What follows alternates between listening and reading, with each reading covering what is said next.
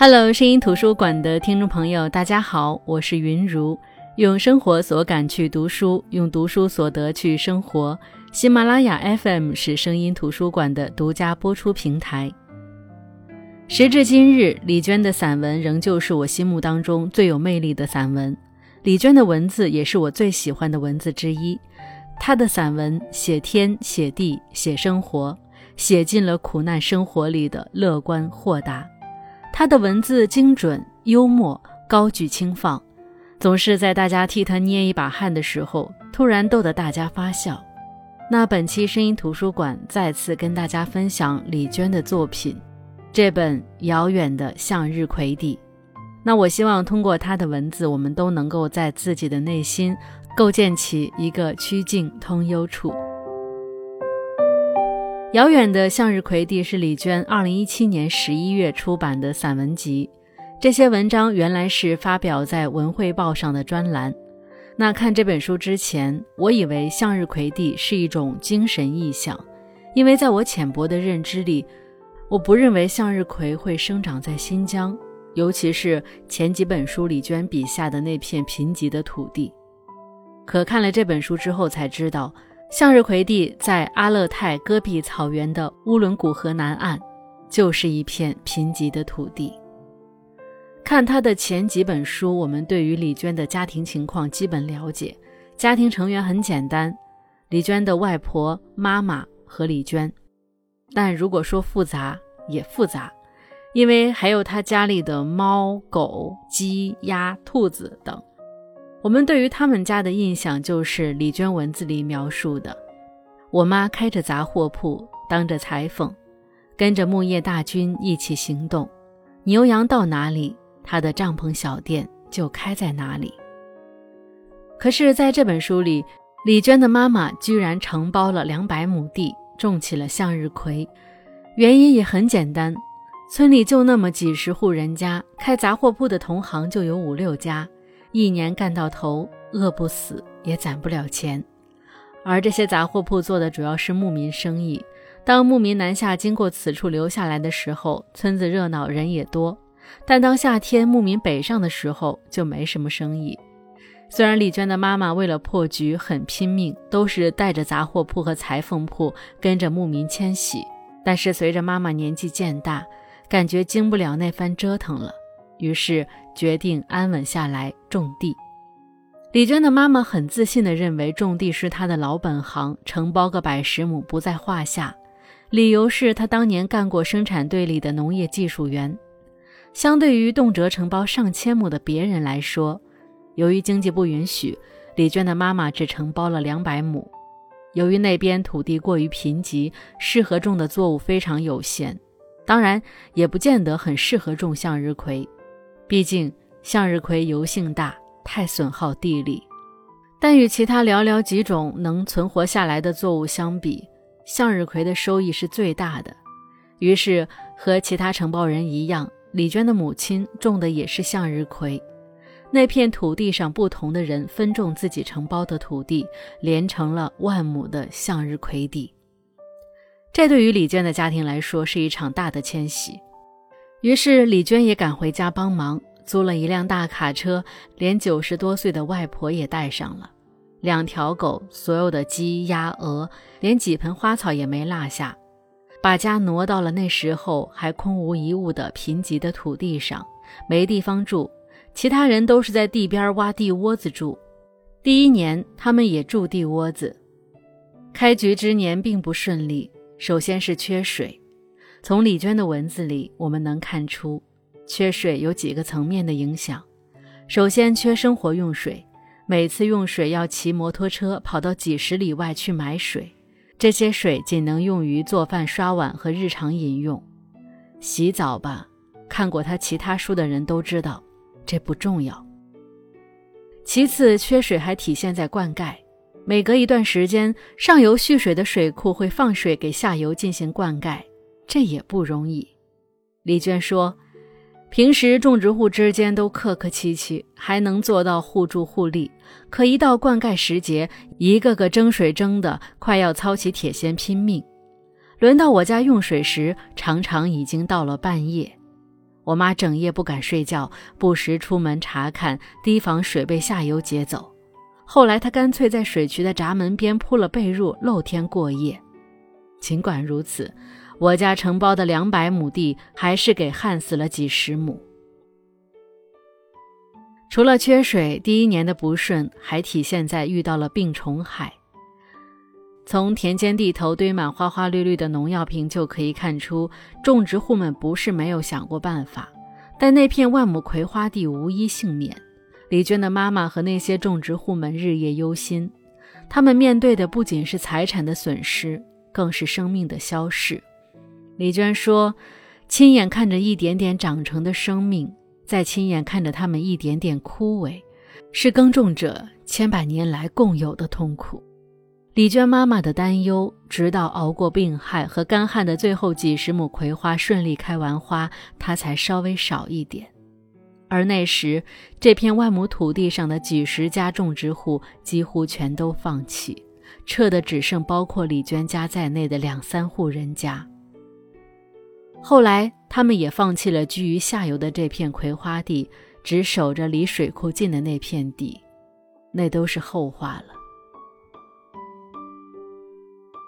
那读完了这本书，我觉得我读到了蛮荒与热烈。可以想见的粗鄙荒凉之地，飞沙走石中，天地一片寂静与孤独，野蛮与荒凉。可是与天斗，与地斗，想从天地中得到一点收获的人，不服输的人，不屈服于命运的人，赤诚而热烈地活着，成为粗粝的壮阔中唯一的一点热闹。这蛮荒与热烈，在李娟的笔下不失分毫地体现在她的母亲身上。李娟的母亲是一个顽强的人，在一个人影都见不到的荒原上种向日葵，在李娟不在身边的日子里，就是一个人率领着家里的狗、鸡、鸭、兔子，像是一个将军领着一支常胜部队。他是一个内心细腻的人。看到牧民不会养鸡，养的鸡死的死，残的残，就花钱买回家，给这些鸡缝制衣服。红衣服的叫红鸡，黄衣服的叫黄鸡，花花绿绿的一支队伍。这支队伍被李娟的妈妈命名为丐帮。李娟说：“太形象了，一个个缺关子少眼的，一瘸一拐，左摇右晃，还穿着破烂的衣服。”他养的一只狗叫丑丑。有收集鞋子的癖好，到处叼别人的鞋，有的叼回家里藏起来，有的不知道给叼到哪里去了，以至于附近的种植户天天来他的蒙古包里找鞋，一度让邻里关系紧张。即使这样，他也没有苛责过丑丑，甚至后来有的人上门找鞋，刚好丑丑跑出去了，为了把狗骗回来，他扯着嗓子喊：“丑丑有肉，回家。”丑丑回来了，他真的给他张罗着吃肉，理由是不给吃就成骗他的了，下次再喊就不好使了。他是一个不拘小节的人，一个人种那么多的向日葵，向日葵慢慢长起来的时候，他在地里干活总是赤裸着身体，主要原因是缺水，劳作的时候出汗多，衣服就得洗，可是没水洗衣服，所以干脆不穿。他说：“天气又干又热，稍微干点活就一身汗。比方除草吧，除一块地就脱一件衣服，等除到地中间就全脱没了。好在天气一热，葵花也长起来了，穿没穿衣服谁也看求不到。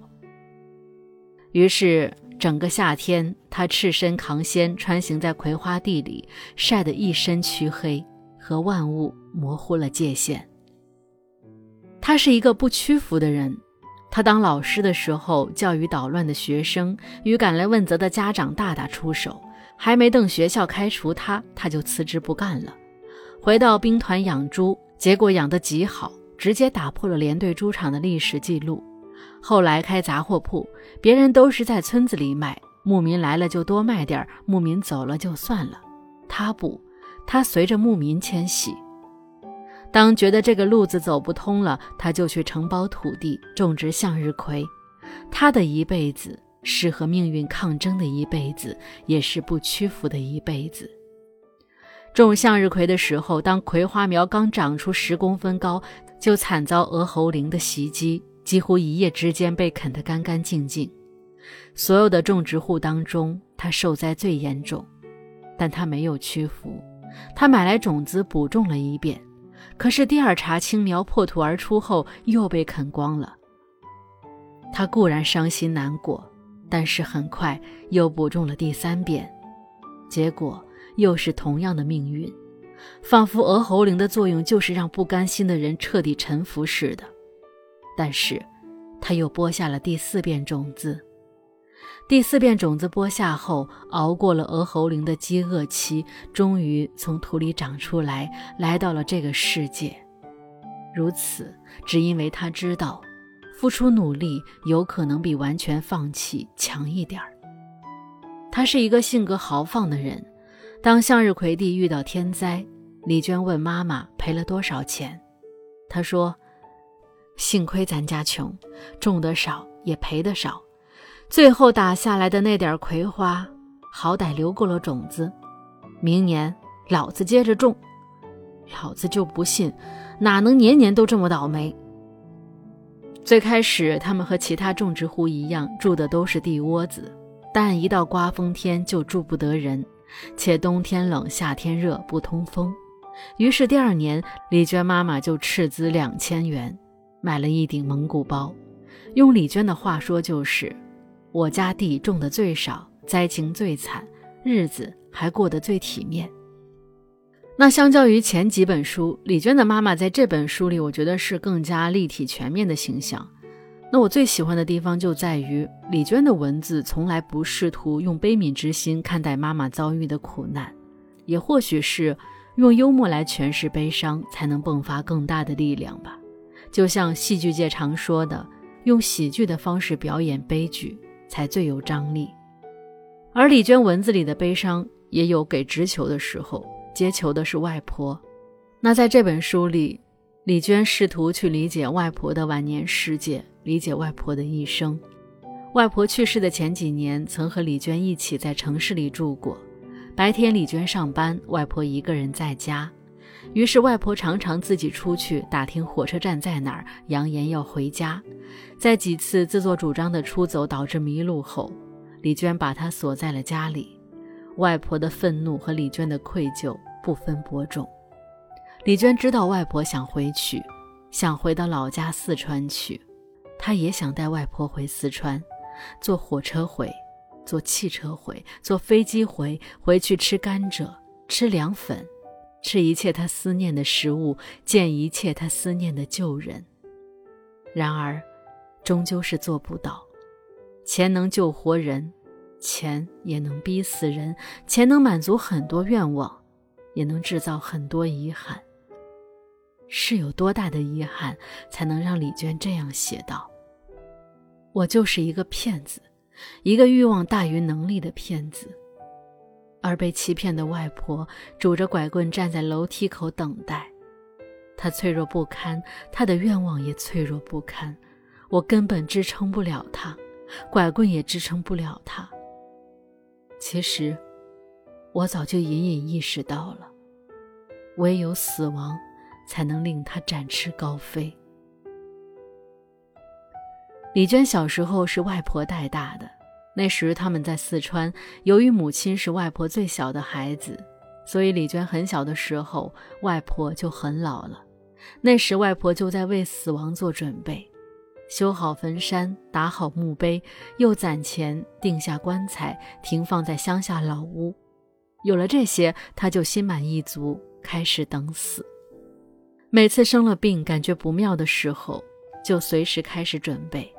他还教李娟怎么给他穿寿衣，告诉他存折放在哪里。李娟说：“我从七八岁便做好了准备，学习如何面对他的死亡。”品尝失去他的痛苦，并且接受终将独自活在世上这个事实。再后来，外婆跟随李娟他们来到了新疆，一直以为是过两年就回去，谁知就再也没有回去。这边没有坟山，没有棺材，外婆就一直不安，感觉没有着落。后来，九十六岁的外婆去世了，李娟和妈妈从各自居住的地方赶去参加了葬礼。葬礼上，外婆仿佛没有名字一般，被称为李琴史。外婆也仿佛像没有为自己活一样，葬礼上居然全是为四个现代化做出了贡献此类的和她没有任何关系，只是敷衍了事的悼词。李娟说：“仿佛我外婆白白活了一场，又白白死了一次，临到头被那个投身边疆建设的李秦氏顶了包。他的一生和那个司仪的总结毫无关系。”并且他的死亡和前来参加追悼会的所有人也毫无关系。是的，追悼会上的人，李娟一个也不认识，李娟的妈妈也不认识，以至于和在场的所有人相比，她和妈妈还有外婆更像是外人。可下葬的时候，他们立的碑上李秦氏之墓后面跟了一长串亲属的名字。其中一大半和外婆一辈子也没打过交道，剩下的一小半也很少打交道，唯独没有李娟和李娟妈妈的名字。其实看到这里的时候，我很疑惑，为什么李娟的外婆明明和他们生活在一起的呀？这隐晦的表达中是有什么需要另起头再讲起的故事吗？一转念，不是。李秦氏这三个字早已说明了一切。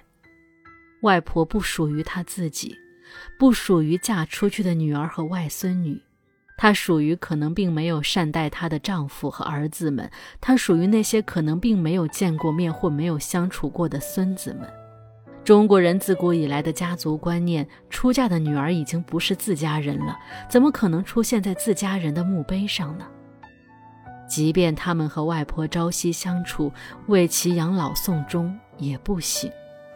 虽然我已经从《乡土中国》那本书里理解了重男轻女的由来和其在差序格局中的必要性，但读到这里，仍旧感觉到很愤怒、很悲哀。那李娟也为外婆写了一份悼词，她是这样写的：“秦玉珍，流浪儿。”蒲庸的养女，舐读者的妻子，十个孩子的母亲，大半生寡居，先后经历八个孩子的离世，一生没有户籍，辗转于新疆、四川两地。七十多岁时被政府召回故乡，照顾百岁高龄的烈属养母，拾垃圾为生，并独自抚养外孙女。养母过世后，政府提供的六平米的廉租房被收回，他于八十五岁高龄独自回到乡间耕种生活。八十八岁跟随最小的女儿再次回到新疆，从此再也没能回到故乡。短短的一份悼词，写尽了李娟外婆的一生，也写尽了李娟和外婆之间的感情。和隔代的老人之间的情感总是有种特别的依恋。由于正值盛年的父母忙着工作，忙着赚钱，一老一小便是最可靠的日常盟友。可在我们盼着长大的时候，时间对他们却尽是无情。我觉得没有什么比我们长大了，忙着工作，忙着赚钱的时候，他们只能一个人坐在院子里，坐在阳台上，坐在沙发上。望着远方，更残忍的事情了。就在刚刚刷到一个朋友发的朋友圈，他说：“一直说要趁奶奶健在拍一张全家福，谁知一拖再拖，全家福今日才拍。只是奶奶已经不在了，永远没办法拍一张有奶奶在的全家福了。”读来也是无尽悲凉，感情不只是索取，还有反哺。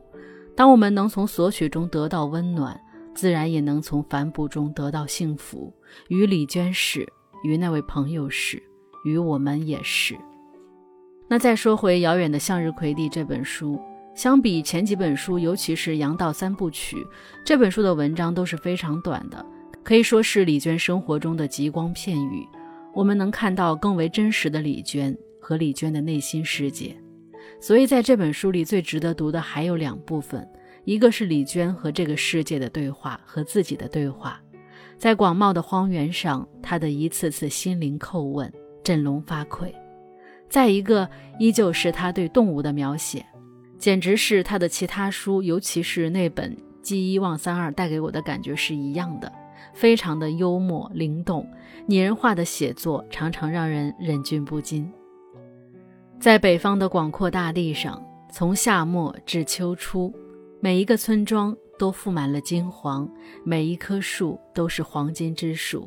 当然，万亩葵花的金黄似乎成为一切金黄的顶端，让这初秋的大地过于隆重。可是啊，这金黄承载了多少人的希望，又是多少人抗争的结果？可是啊，这金黄也是天地赐予我们的希望，也是人类受制于天地的必然。也许，当我们在歌颂力量的时候，也是在哀悼力量。在这点上，李娟的理解更为透彻，所以我非常推荐大家能够去阅读一下这本书——李娟的《遥远的向日葵地》。好的，我是云如声音图书馆，我们下期再见。